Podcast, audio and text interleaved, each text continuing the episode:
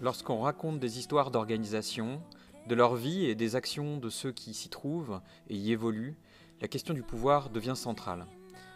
Elle permet à la fois d'être le moteur de l'intrigue dans la fiction, mais aussi de multiplier les rapports complexes entre les personnages.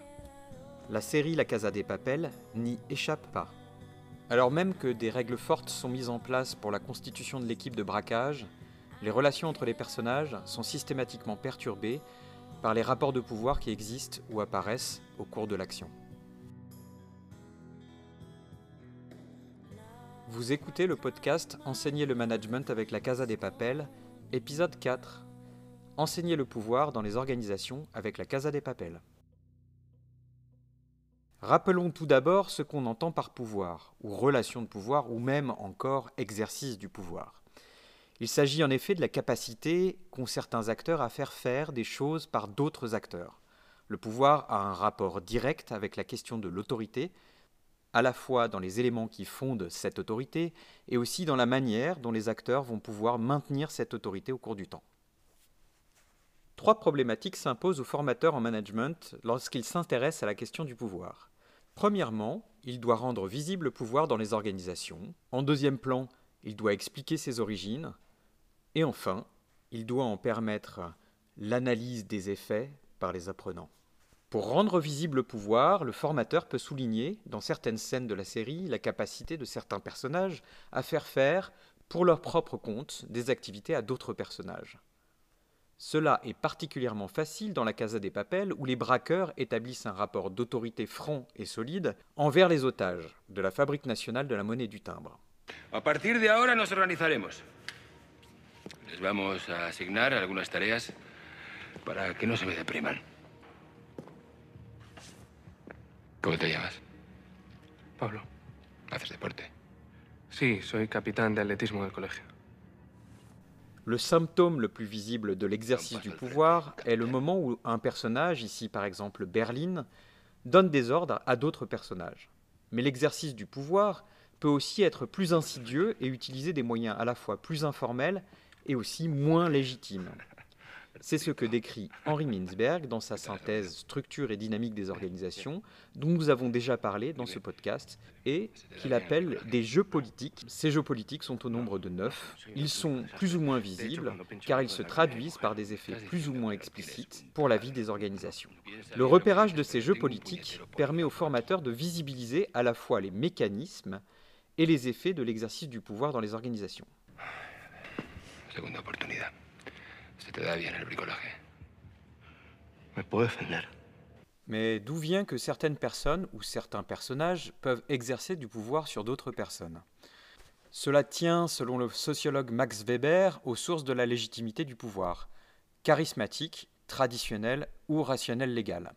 Il se trouve que le professeur incarne à la fois et tour à tour ces trois systèmes de légitimité du pouvoir. Ya has elegido.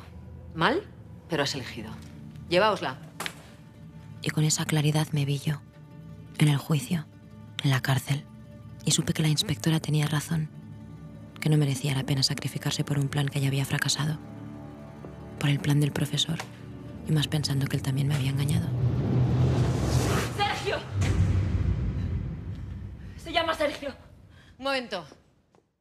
Dans cet extrait, à ce moment-là, Tokyo est acculée et à la merci des forces de police. Elle a le choix entre suivre le plan proposé par le professeur et lui faire confiance, alors même qu'il avait semblé absent de ses responsabilités d'ange gardien dans les épisodes précédents. Cependant, elle doute jusqu'à révéler à Raquel Murillo l'identité du chef de la bande. Elle perd momentanément cette croyance en la toute-puissance du professeur Le agradezco mucho la preocupación, inspectora, pero Soy un hombre con suerte, nunca olvide eso. Mais ce dernier lui glisse subrepticement Je suis un homme chanceux, je vous ai dit. Cela va redonner foi à Tokyo en les miracles produits par le professeur, et celui-ci va pouvoir enclencher le plan de son évasion, alors même qu'il est arrêté par Raquel Murillo. Et Tokyo va être libéré par un commando serbe. Cet épisode renforce encore, si c'était nécessaire, la légitimité charismatique propice à réaliser des miracles du leader de la petite équipe des braqueurs. Bien, De momento nos conocéis y quiero que siga siendo así. No quiero nada de nombres, ni preguntas personales, ni por supuesto relaciones personales.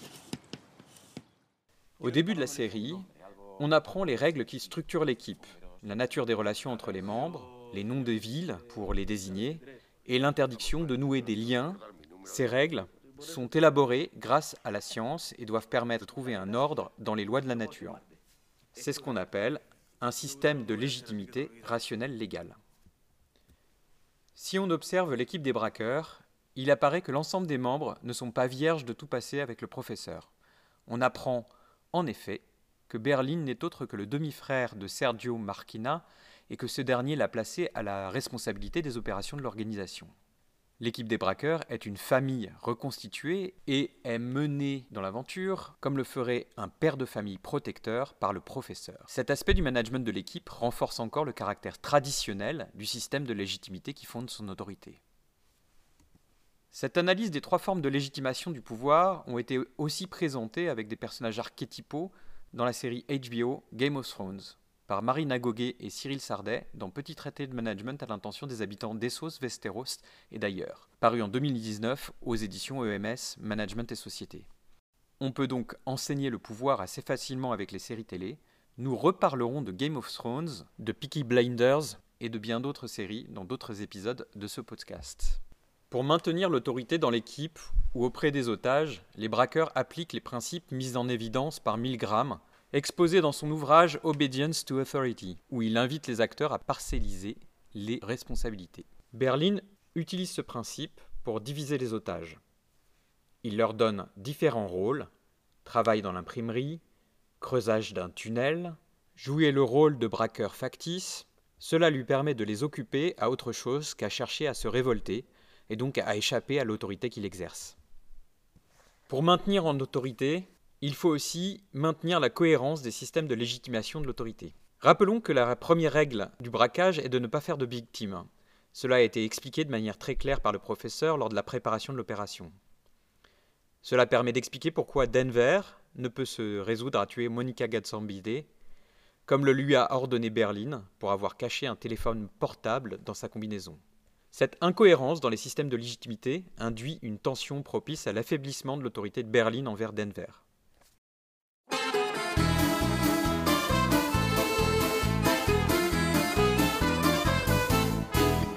Pour en savoir plus sur la manière dont le pouvoir est utilisé pour accélérer ou relancer l'intrigue dans la série La Casa des Papels, vous pouvez vous reporter au chapitre 4 de Comprendre le management avec la Casa des Papels, disponible dans toutes les bonnes librairies et sur le site des éditions EMS, Management et Société. Le podcast Enseigner le management avec la Casa des Papels a été proposé et réalisé par Mathias Pirglas, maître de conférence en sciences de gestion à l'IAE Paris-Est, Université Gustave Eiffel et membre du laboratoire Institut de recherche en gestion. Le podcast est maintenant disponible sur les principales plateformes de podcast et sur le site FNEJ Media de la Fondation nationale pour l'enseignement de la gestion des entreprises. N'hésitez pas à m'envoyer vos commentaires et vos questions pour me dire ce qui vous plaît ou ce qu'il faudrait améliorer dans ce podcast, mais aussi à mettre 5 étoiles pour enseigner le management avec la Casa des Papels sur votre plateforme de podcast préférée. C'est bon pour le référencement.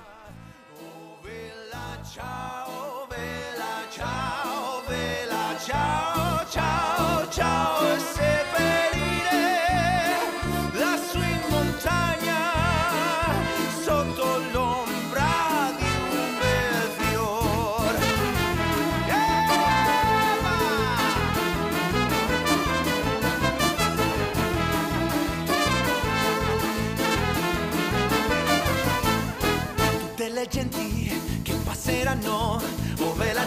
Bella ciao, bella ciao, ciao, ciao E le genti che passeranno mi diranno che bel fiore E questo è il fiore del partigiano.